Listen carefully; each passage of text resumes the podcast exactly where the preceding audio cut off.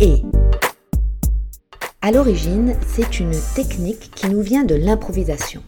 Elle a pour but de bâtir sur la réponse de son interlocuteur et de favoriser un état de curiosité, d'écoute, de sens de l'adaptation, d'imagination et de saine communication.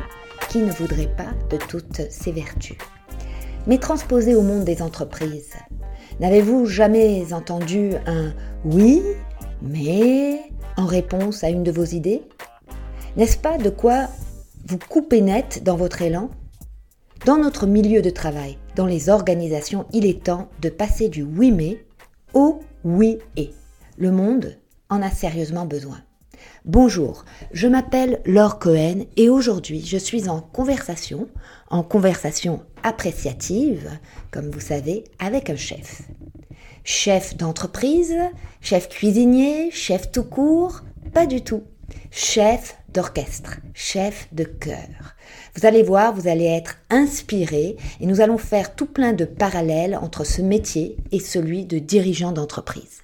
Avant de commencer un dernier point, n'oubliez pas que en tout temps, vous pouvez visiter ma page smartcoaching.ca pour avoir toutes les informations auxquelles nous ferons référence pendant le balado. Et n'hésitez pas parce que je le fais aussi, petite confidence, à euh, sauter dans l'entretien, parce qu'on dirait qu'intervieweurs et invités euh, sont quelquefois plus réchauffés et les langues se délient au fur et à mesure que la conversation avance. Et euh, dernier petit point, au tout début, euh, le son laisse un peu à désirer, euh, mais très vite, nous nous sommes repris, Jean-Pascal et moi. Alors, bonne écoute et à très bientôt.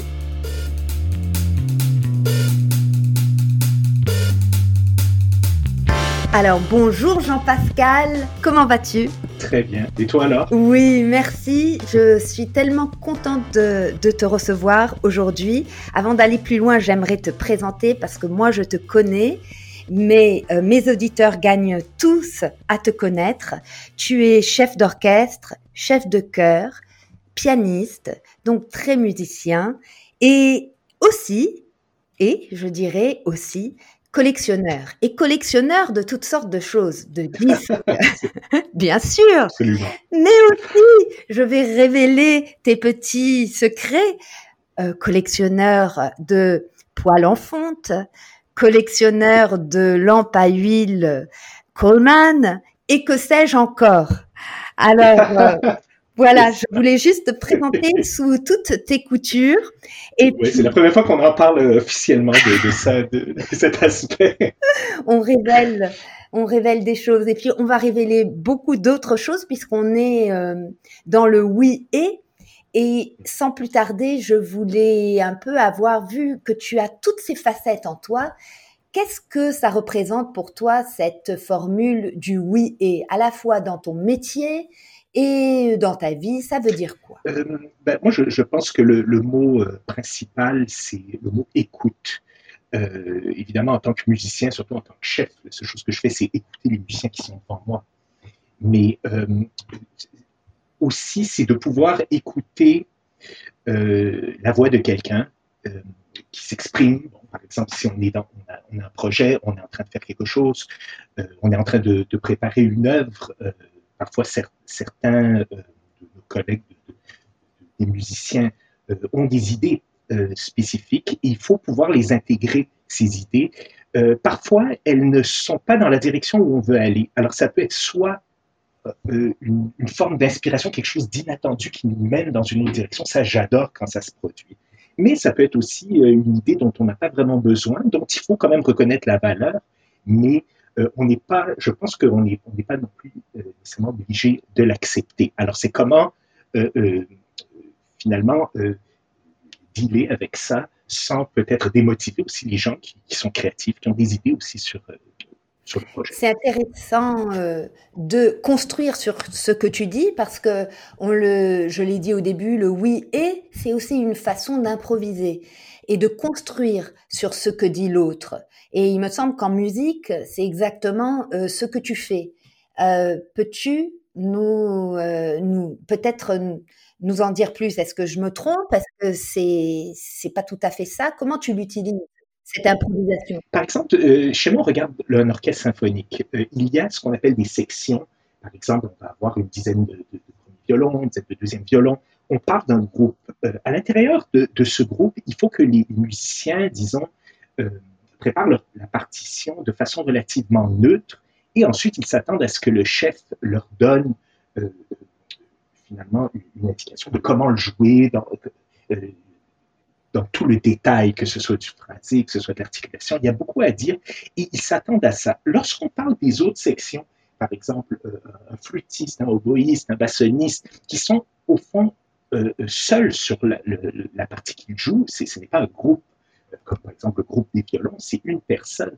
À ce moment-là, ce, ce musicien-là peut euh, va, va, nous suggérer toujours une idée musicale en jouant et il faut pouvoir l'accueillir parce que ces gens-là sont, sont même des très, très bons musiciens.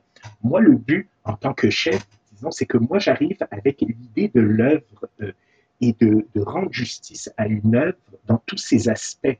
Euh, le côté symphonique, tous les instruments ensemble. J'amène les, instrumentistes à s'écouter les uns les autres euh, et à les mettre en contact, au fond, les uns avec les autres dans un bon orchestre, euh, ils vont toujours avoir la tendance à s'écouter.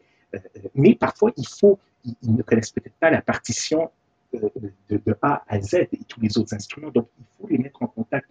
C'est beaucoup un travail euh, sur ce plan-là. Merci Jean-Pascal pour euh, cette découverte en fait du oui et dans un contexte euh, finalement de musique. Et on va rester dans la phase de découverte parce que la phase découverte, c'est la première phase de, du cycle de la démarche appréciative. Et dans ce cycle-là, on parle beaucoup de se recentrer, de voir les choses sous un autre angle. Même le mot euh, recadrer. Est-ce que ça veut dire quelque chose pour toi euh, ce, mot-là en musique? Oui, mais euh, en même temps, je dirais,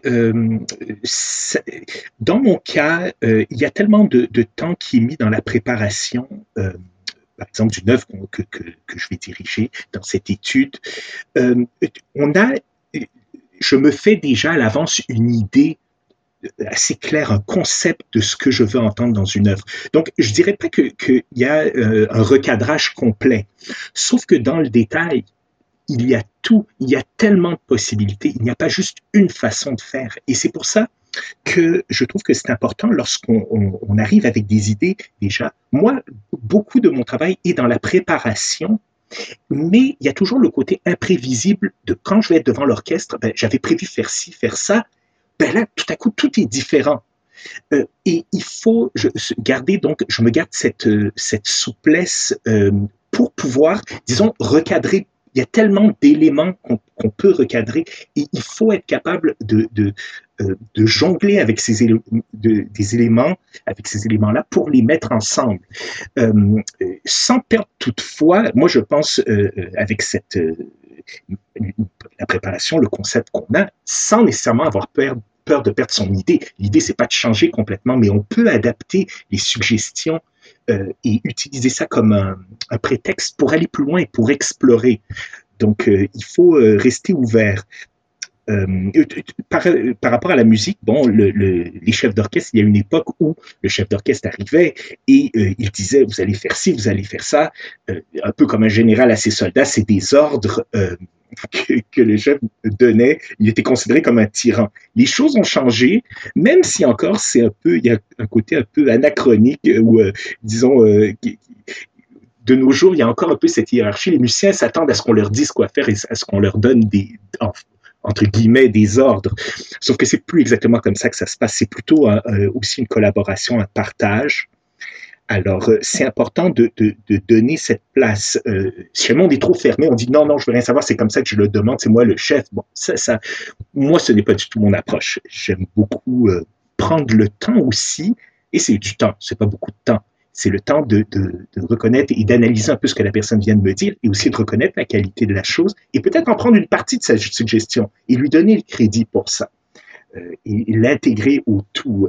il faut que ce soit vivant tout ça. C'est vraiment amusant parce qu'il y a tellement de parallèles à faire avec le dirigeant dans une organisation. Alors en plus, c'est la métaphore qu'on emploie souvent, le chef d'orchestre, mais tu montres bien l'évolution aussi du dirigeant, euh, à la fois euh, au début euh, plus directif et qui aujourd'hui est beaucoup plus collaboratif. Euh, donc même en musique, on peut faire euh, un peu ce parallèle. Ce que j'ai beaucoup apprécié aussi, c'est que tu parles de préparation. Et moi, ce qui m'intrigue, c'est que tu dises on se prépare et en même temps on, on va être souple tout en gardant un fil directeur. Oui, oui. Euh, parce que euh, euh, ça peut être parfois déstabilisant. Euh, il y a certaines personnes, par exemple, ça dépend des gens, qui vont se sentir menacés ou insécurisés parce que on, a changé, un, les plans ont changé ou la suggestion de, quelqu'un les, les, remet. ça dépend des personnalités aussi. Moi, je, je, je, te parle, disons, dans mon cas à moi, je, je reste toujours, je me donne toujours cette marge d'improvisation. Je me dis, bon, même si ça déraille un peu, même s'il y a des questionnements. Et ça, c'est quelque chose aussi que j'aime. Parfois, on dit, euh, ah ben c'est lui le chef, il doit savoir qu'est-ce qu'il veut, etc. Moi, j'aime bien aussi jusqu'à un certain point euh, questionner, montrer que c'est un, processus de, recherche finalement et de créativité euh, d'interpréter une œuvre et de, de, lui rendre justice parce qu'elle est tellement on, interprète des très grandes œuvres. et avant qu'on arrive au bout de ces œuvres, ça n'arrivera jamais. Il y a toujours des possibilités infinies. Donc, j'aime bien sentir cet aspect. Parfois, ça peut insécuriser les autres parce qu'ils disent, oh, mais là, euh, il faut, c'est où, est-ce qu'on s'en va? C'est quoi que tu veux? Est-ce que c'est blanc ou, noir? Ben, je dis, justement, ben, c'est gris ce qu'on veut. C'est entre les deux. Il y a quelque chose entre les deux. Alors, ça ne me dérange pas de, de jouer un peu avec ça. Ah. Parce que tu, oui, et là, tu, juste parce que tu m'as, tu m'as dit ça, tu on parlait des, des tyrans euh, et aussi des, des, et tu faisais le parallèle avec les, dirigeants, les, patrons, et certains sont, oui, certains sont plus durs, certains sont, mais on peut pas plaire à tout le monde. Alors il y en aura qui vont dire, oh mais, oh mais il devrait s'affirmer plus parce que c'est lui, c'est lui qui doit décider de tout. Et d'autres qui vont dire, oh il est trop dur, il est trop, euh, on peut pas plaire à tout le monde. Donc il y a, y a un équilibre aussi. Euh, Mm. Et il, faut connaître aussi peu à peu chaque personnalité, chaque musicien. Moi, je sais chaque musicien, je lui parle différemment parce que je le connais pas dans une section comme j'ai expliqué, euh, plutôt une section violoncelle où on a 15 instrumentistes qui jouent la même chose. Sans, je vais parler plus en général. Mais quand euh, ils ont chacun leur façon euh, d'être abordés un peu, je sais jusqu'où je peux aller sur ce plan-là. Alors justement, tu m'amènes à un sujet, tu sais, de prédilection quand même, dans un contexte de changement et de d'approche appréciative. J'aime bien parler de presque un opposé qui serait le conflit appréciatif et puis le conflit. Tu parles justement de ces musiciens que tu apprends à connaître aussi bien en groupe que individuellement. Et je me demandais si euh, il y avait des conflits et comment euh, tu les as euh, résolus, toi. Oui, d'accord. Moi, je dirais que dans l'ensemble, euh, dans les groupes que j'ai dirigés, euh, c'est normal parce qu'on parle parfois de groupes de, de, entre 40 et 80 personnes. Et à un moment donné, il y a, y a, quelques cas, euh, il y a des gens parfois qui sont un peu plus difficiles, un peu plus problématiques. mais dans l'ensemble, je dirais que une des caractéristiques dans mon leadership, disons, de, de dans ma direction, c'est qu'il y a une bonne entente globalement entre les musiciens. Il n'y a pas, il y a pas ce côté de, de rivalité ou de et moi, j'attribue ça au, à mon côté euh, peut-être euh, passionné, c'est-à-dire je la raison pour laquelle je fais ça, ce, ce métier, c'est pas pour l'argent, c'est pas pour, c'est parce que c'est ce qui me passionne et lorsque je parle d'une œuvre euh, euh que, que, je dirige et, et, et j'en parle, les, les, musiciens se sentent, euh, sentent que j'aime cette musique et, et je les embarque avec, avec moi là-dedans. Et je ramène toujours les commentaires que je fais à l'orchestre euh, par rapport au but à atteindre dans une œuvre. Alors, par exemple, je vais, parfois je vais me fâcher. Je suis pas fâché, mais c'est pour, c'est parce qu'on voulait entendre telle chose et ça n'a pas eu lieu. Alors, il y a une énergie que je mets aussi là-dedans. Euh, euh, euh et euh, toujours en fonction de, du but à atteindre. Et lorsqu'on lorsqu'on garde ça en tête, les critiques à ce moment-là, euh, si on doit faire une critique à un musicien, ou, euh, c'est toujours par rapport au, au but à atteindre euh, c'est pas une critique personnelle qui va l'abaisser devant les autres ou qui va euh, pour moi, c'est quelque chose de très, de, très important, ça. De... Ça, c'est génial parce que finalement, tu élèves la discussion. Et tout à l'heure, tu parlais de quelque chose qui est entre les deux. C'est ni blanc, ni noir, gris. Et il y a une réponse qui se trouve euh, entre deux espaces. Euh, D'ailleurs, euh, les Japonais ont un mot pour ça, euh, et, ça s'appelle le ma. Et c'est exactement ce que tu dis de trouver l'espace où les gens ne vont pas le prendre personnel. Et pour comment tu le fais toi, c'est parce que tu as presque un objectif plus grand que toi-même, plus grand que l'orchestre même. Et vous travaillez tous dans cet esprit-là. Exactement. Et, euh, et c'est important, je pense, les, les, les musiciens ont, ont besoin d'attention, ont besoin de, de qu'on les regarde, qu'on sache ce qu'ils sont en train de faire. Parce qu'il y a beaucoup de rôles secondaires dans un orchestre, mais c'est des rôles absolument essentiels si ces rôles-là ne sont pas, par exemple, on parle souvent des seconds violons. Ah, il joue le second violon. C'est devenu une expression. Euh, oui. maintenant. Hein? Alors que jouer dans la section des seconds violons, c'est d'une difficulté pour que c'est incroyable parce qu'on est entre, c'est la voix d'en dessous et ça donne, ça fait que les premiers violons sonnent merveilleusement après, mais on a besoin de, de second violon et c'est difficile sur le plan harmonique. C'est pas juste jouer la mélodie, c'est jouer les notes à l'intérieur, c'est un autre monde.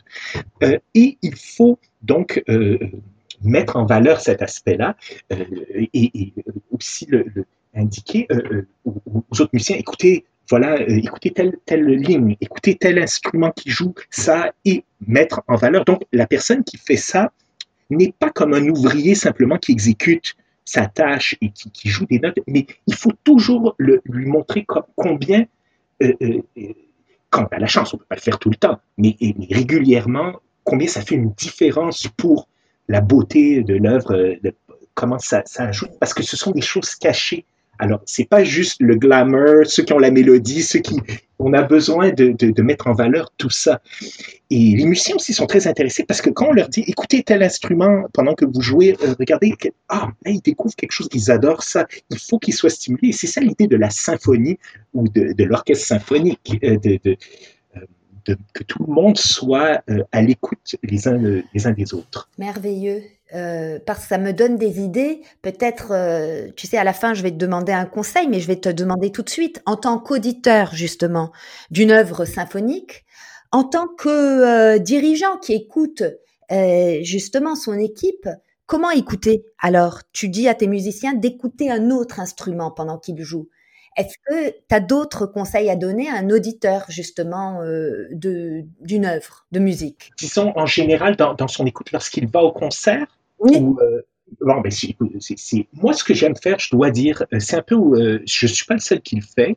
J'ai une certaine facilité à le faire. J'aime beaucoup avant un, une œuvre qu'on va interpréter, m'adresser au public. Pas longtemps, pas de façon didactique, mais simplement pour donner quelques pistes d'écoute euh, par rapport, que ce soit par rapport à l'orchestration, que ce soit par rapport, je dis, vous allez entendre à un moment donné tel ou tel instrument ou tel son, ça va vouloir dire, c'est voilà la, la, symbolique de ça, etc. Et juste donner quelques petites pistes, ça fait que l'auditeur tout à coup euh, euh, se sent interpellé, il se dit, moi, euh, grâce à ça, je, je, je, vais pouvoir suivre, euh, avoir un contexte dans lequel l'écouter, et ça fait une immense différence. Moi, je pense. Je trouve que c'est comme ça qu'on devrait aller, c'est vers ça qu'on devrait tendre.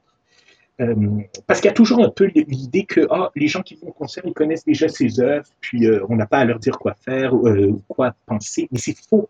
Parce que, par exemple, la musique classique perd quand même toujours un peu de, de, de terrain ça devient, on joue des œuvres quand même qui ont été écrites il y a euh, 200, 300, 500 ans parfois.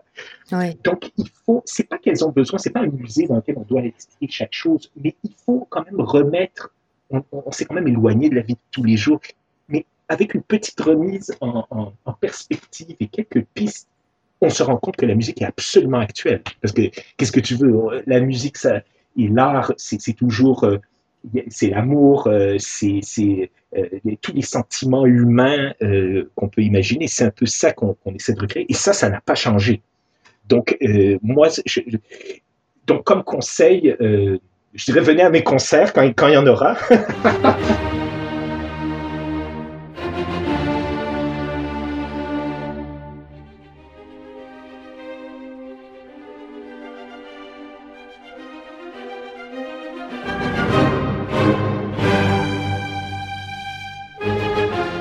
moi, je, dirais euh, peut-être aussi se, préparer un peu avant d'aller entendre une œuvre. Ça vaut vraiment le coup.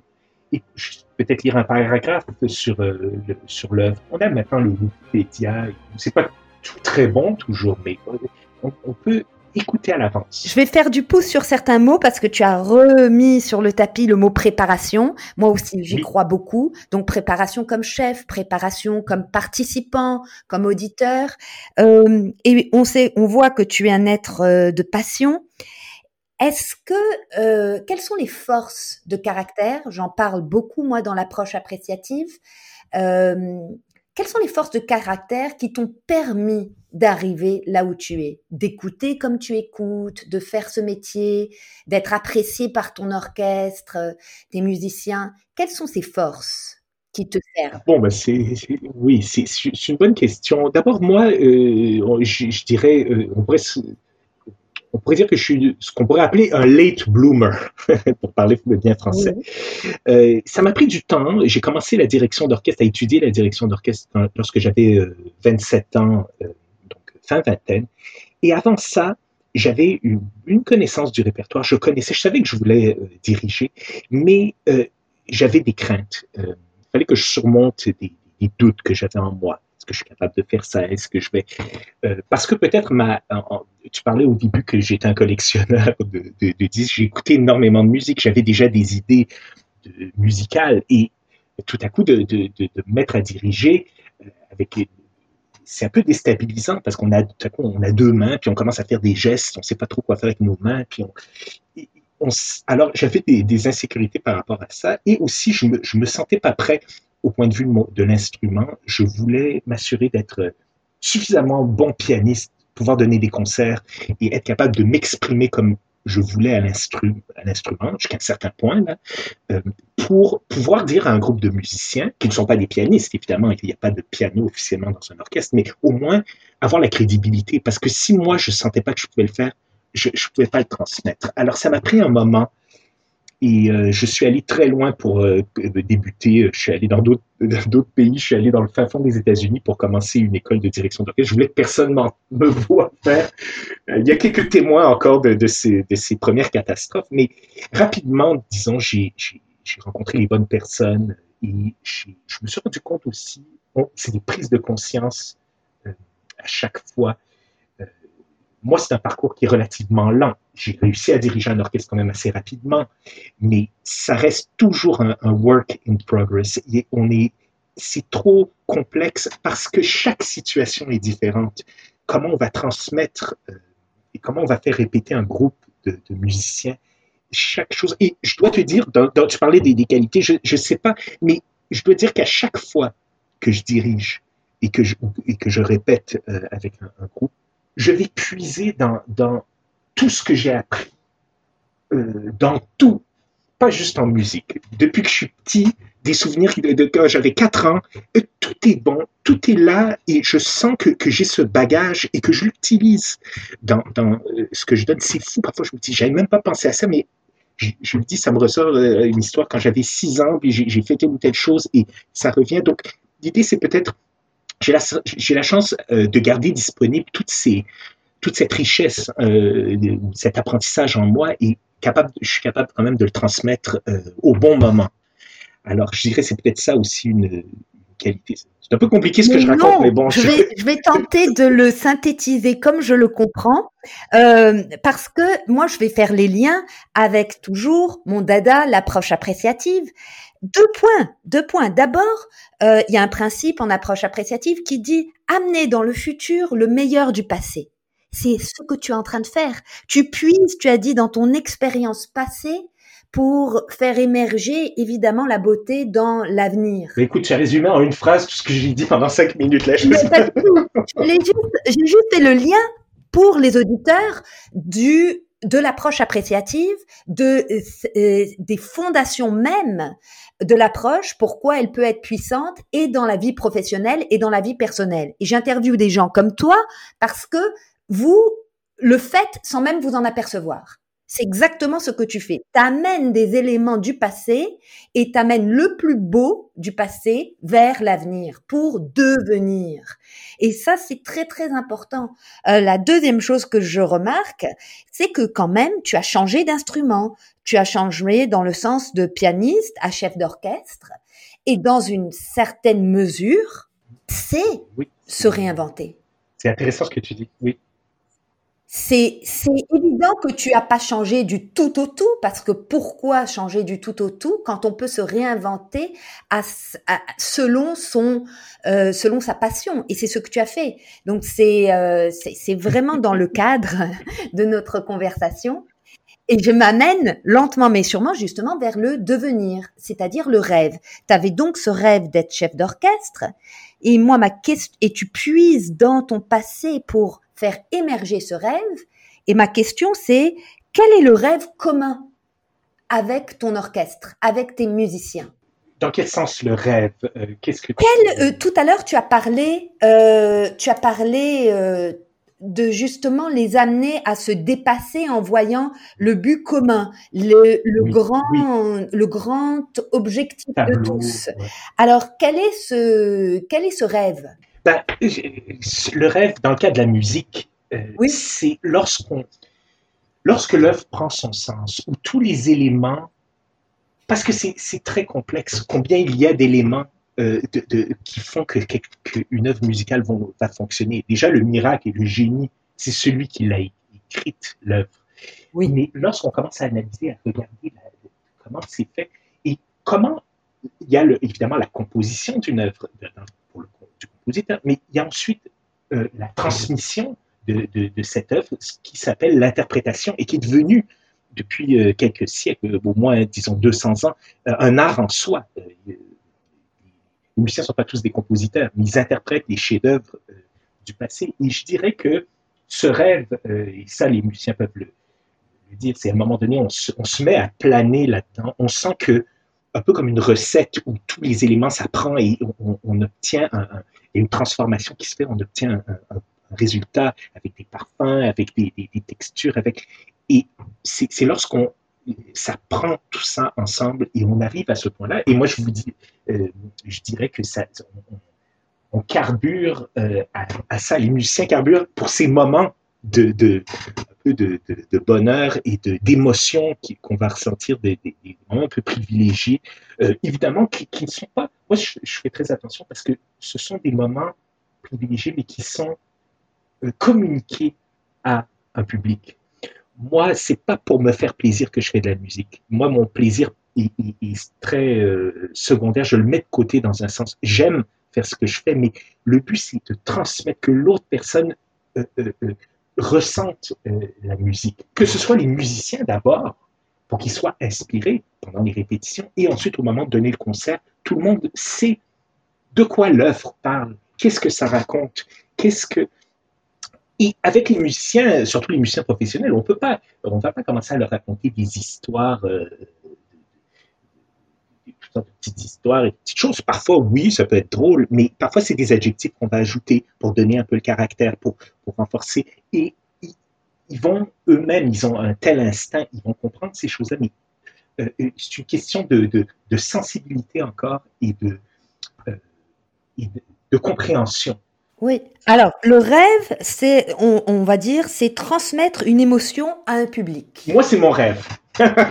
c'est vrai, tu transmets ce rêve-là à tes musiciens et vous avez, euh, vous partagez un peu ce, rêve-là. Alors, je sais qu'on simplifie euh, outrageusement, mais n'empêche que euh, c'est intéressant de voir que encore là, les dirigeants aussi ont un rêve qu'ils veulent transmettre à l'organisation.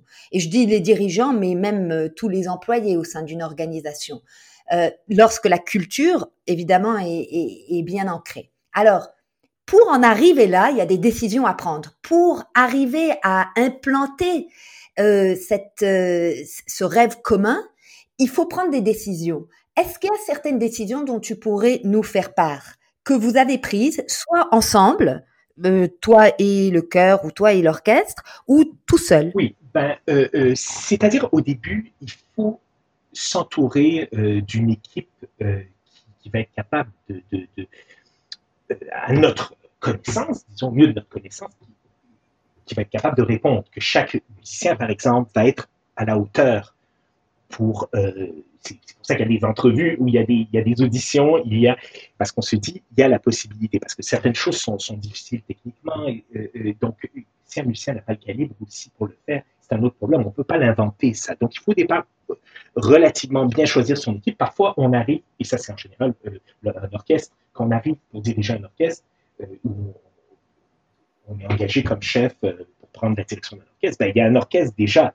On ne peut pas commencer à, refaire l'équipe de A à Z. C'est un très mauvais euh, début pour commencer avec un nouveau. Génial, oui. Oui, alors il faut prendre ce qu'on a et là-dedans, il faut rapidement analyser les forces et les faiblesses. Et les faiblesses, parfois, moi je dis, bon, il peut y avoir quelques faiblesses, mais euh, parfois, les faiblesses, moi, c'est pas juste sur le plan technique. Une personne peut avoir des petits problèmes au niveau technique, mais avoir euh, euh, transmettre beaucoup d'expressions en même temps. Alors il faut savoir jongler avec euh, ces, aspects. J'adore cette formulation que tu as, jongler avec les forces et les faiblesses des gens. Et encore là, en approche appréciative, on parle très peu de faiblesses. On parle vraiment de forces que l'on a, mais qu'on n'a pas développées ou qu'on sous-utilise. Parce que forcément, si on utilise toujours les mêmes forces, elles deviennent presque un handicap parce qu'on ne se sert que d'elles.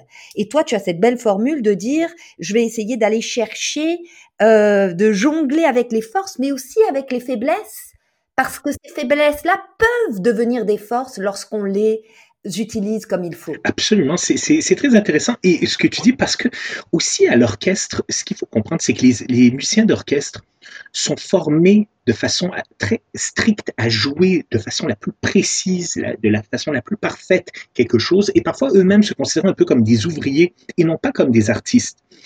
Et euh, je, moi, j'essaie d'éviter cet aspect-là euh, euh, et de les amener ailleurs pour qu'ils se souviennent un peu de la raison pour laquelle ils ont décidé d'être musiciens.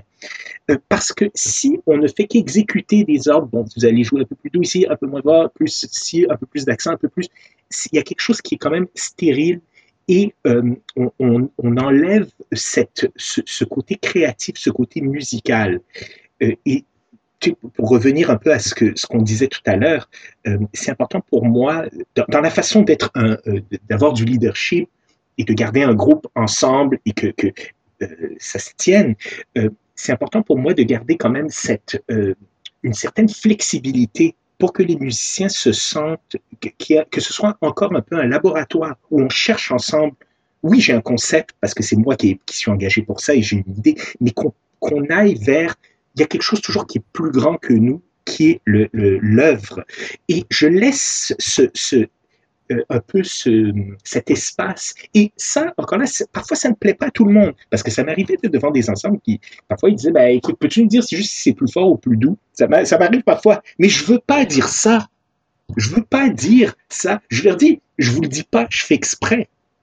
C'est pas plus fort, c'est pas plus doux, c'est en fonction de tel instrument, par exemple. C'est pas juste jouer à tel ou tel niveau, c'est écouter l'autre instrument. Si vous l'entendez pas, vous jouez trop fort. Et c'est très important pour moi quel groupe, quelques groupes que ce soit de d'être créatif, que, que, que ce soit de la musique, on fait de la musique et non pas juste répondre à, aux ordres du chef et à exécuter des, choses. Je trouve ça moi limité. Ça peut être bien techniquement, mais on ne peut pas atteindre ce rêve dont tu, dont tu parlais tout à l'heure. ouais. Et, et, dans notre jargon à nous, on parle d'un état d'esprit. Donc un état d'esprit euh, qu'on appelle limité versus un état d'esprit, on appelle ça en anglais growth mindset. Oui, oui. Donc vraiment, que tout est possible. Et ça ne veut pas dire accepter n'importe quoi. Si la, la proposition n'est pas bonne, euh, euh, il faut, quand on est sûr de notre concept, on va dire, ah, je comprends où tu t'en vas. C'est très beau ce que tu fais. Moi, ça m'arrive de dire ça. C'est c'est vraiment beau ce que tu fais. Surtout quand je veux corriger quelque chose, je vais lui dire, euh, parce que c'est vrai, et je lui dis, est-ce que est-ce qu'on peut l'essayer d'une autre façon pour que ça aille mieux avec telle ou telle chose? Puis là, ils sont stimulés parce qu'ils savent qu'ils ont bien fait aussi, mais ils sont prêts là, ça devient un challenge pour dire est-ce que je suis capable moi de m'adapter et jouer de façon différente pour entrer dans un autre cadre finalement? C'est surtout les musiciens qui, qui, qui se recadrent continuellement aussi par rapport à ce qu'ils font.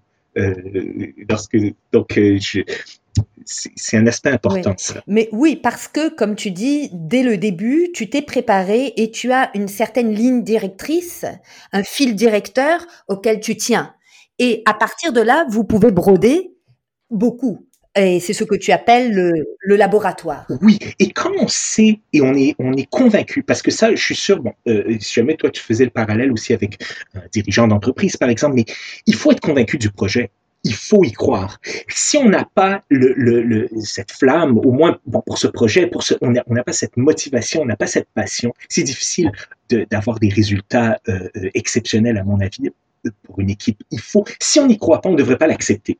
On devrait le, le, le, projet, on devrait le transformer pour qu'il capte quand même avec, euh, parce que c'est, tout ça, ça fonctionne seulement si je pense on a au départ cette, euh, euh, cette conviction. Et ça, ça se transmet juste par le langage corporel, le fait d'être, d'arriver et d'être.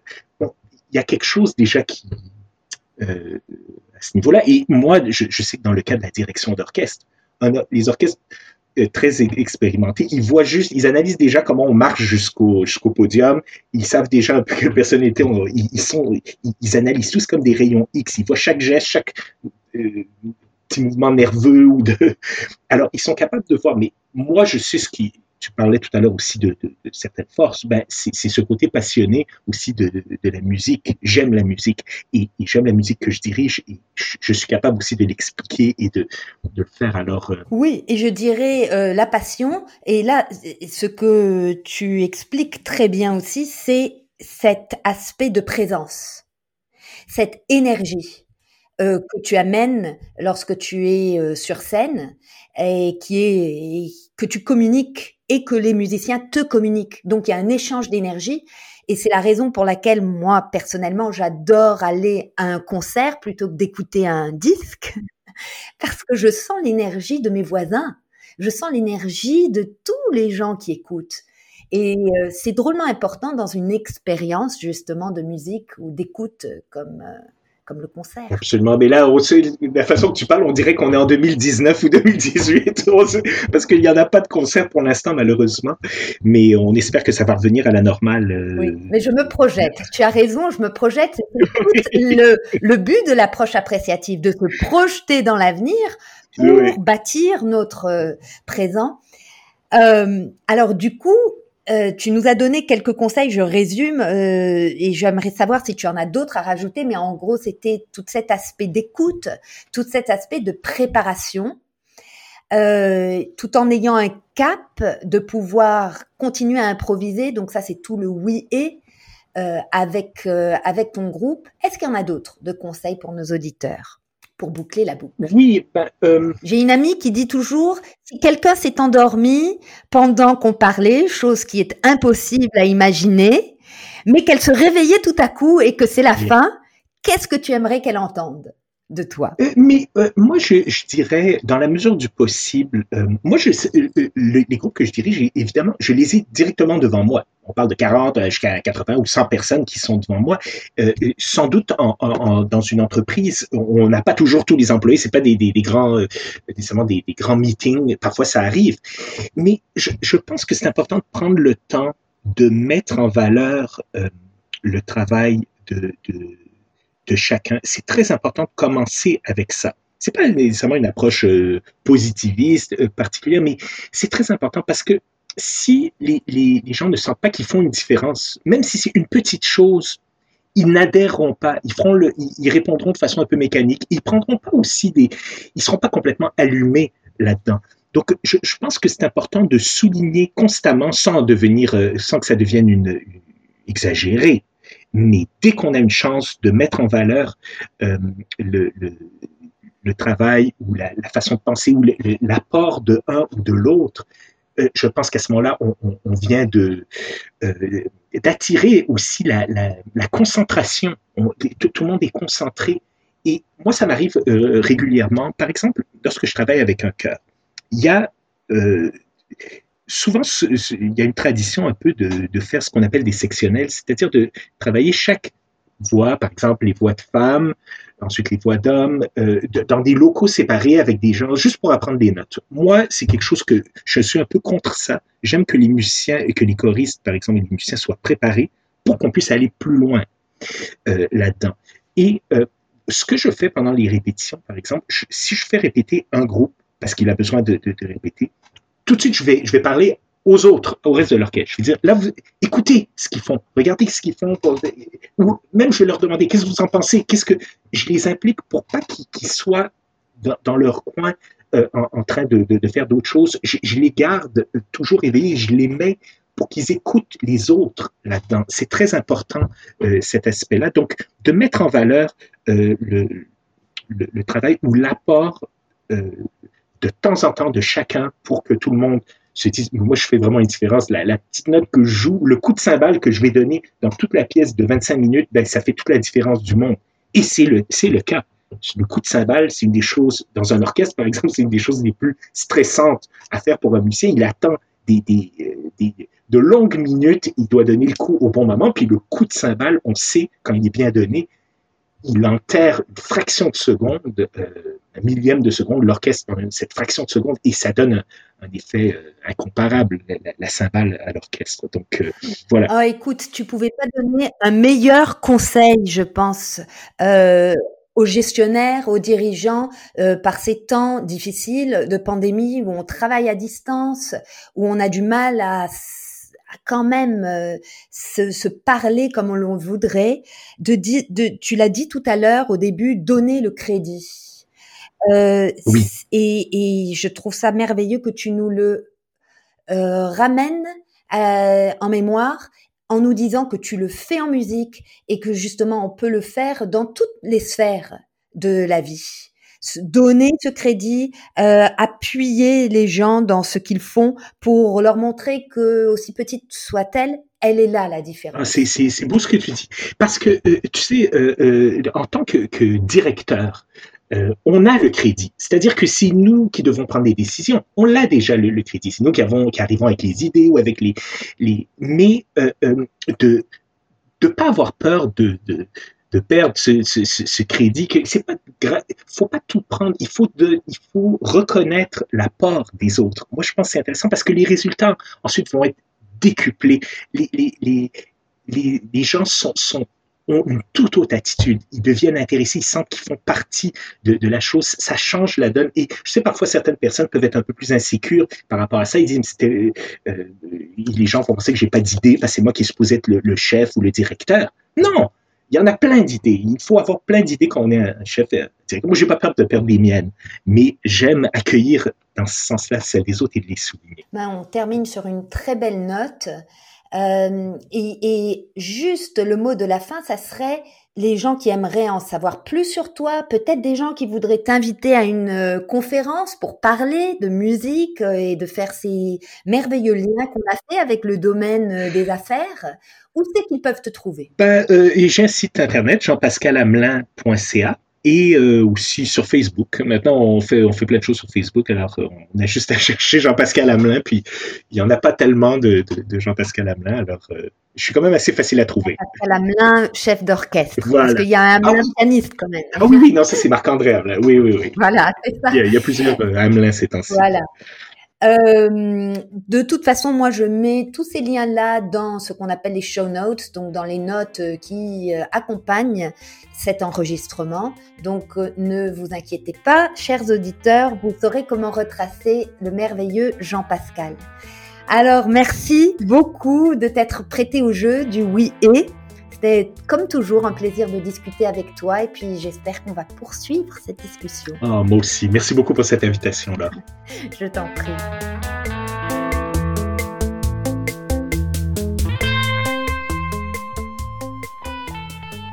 Et comme d'habitude, on finit en poésie. Complainte des disparus. Mon chat a neuf vies. Il fut un jour l'herbe folle, le parfum des vacances, la goutte dans la mer, la tendresse, le baiser impromptu, le remords, le flocon de neige. Après cette vie, mon chat bâille, s'endort, et vit encore dans mon souffle dans ma mémoire.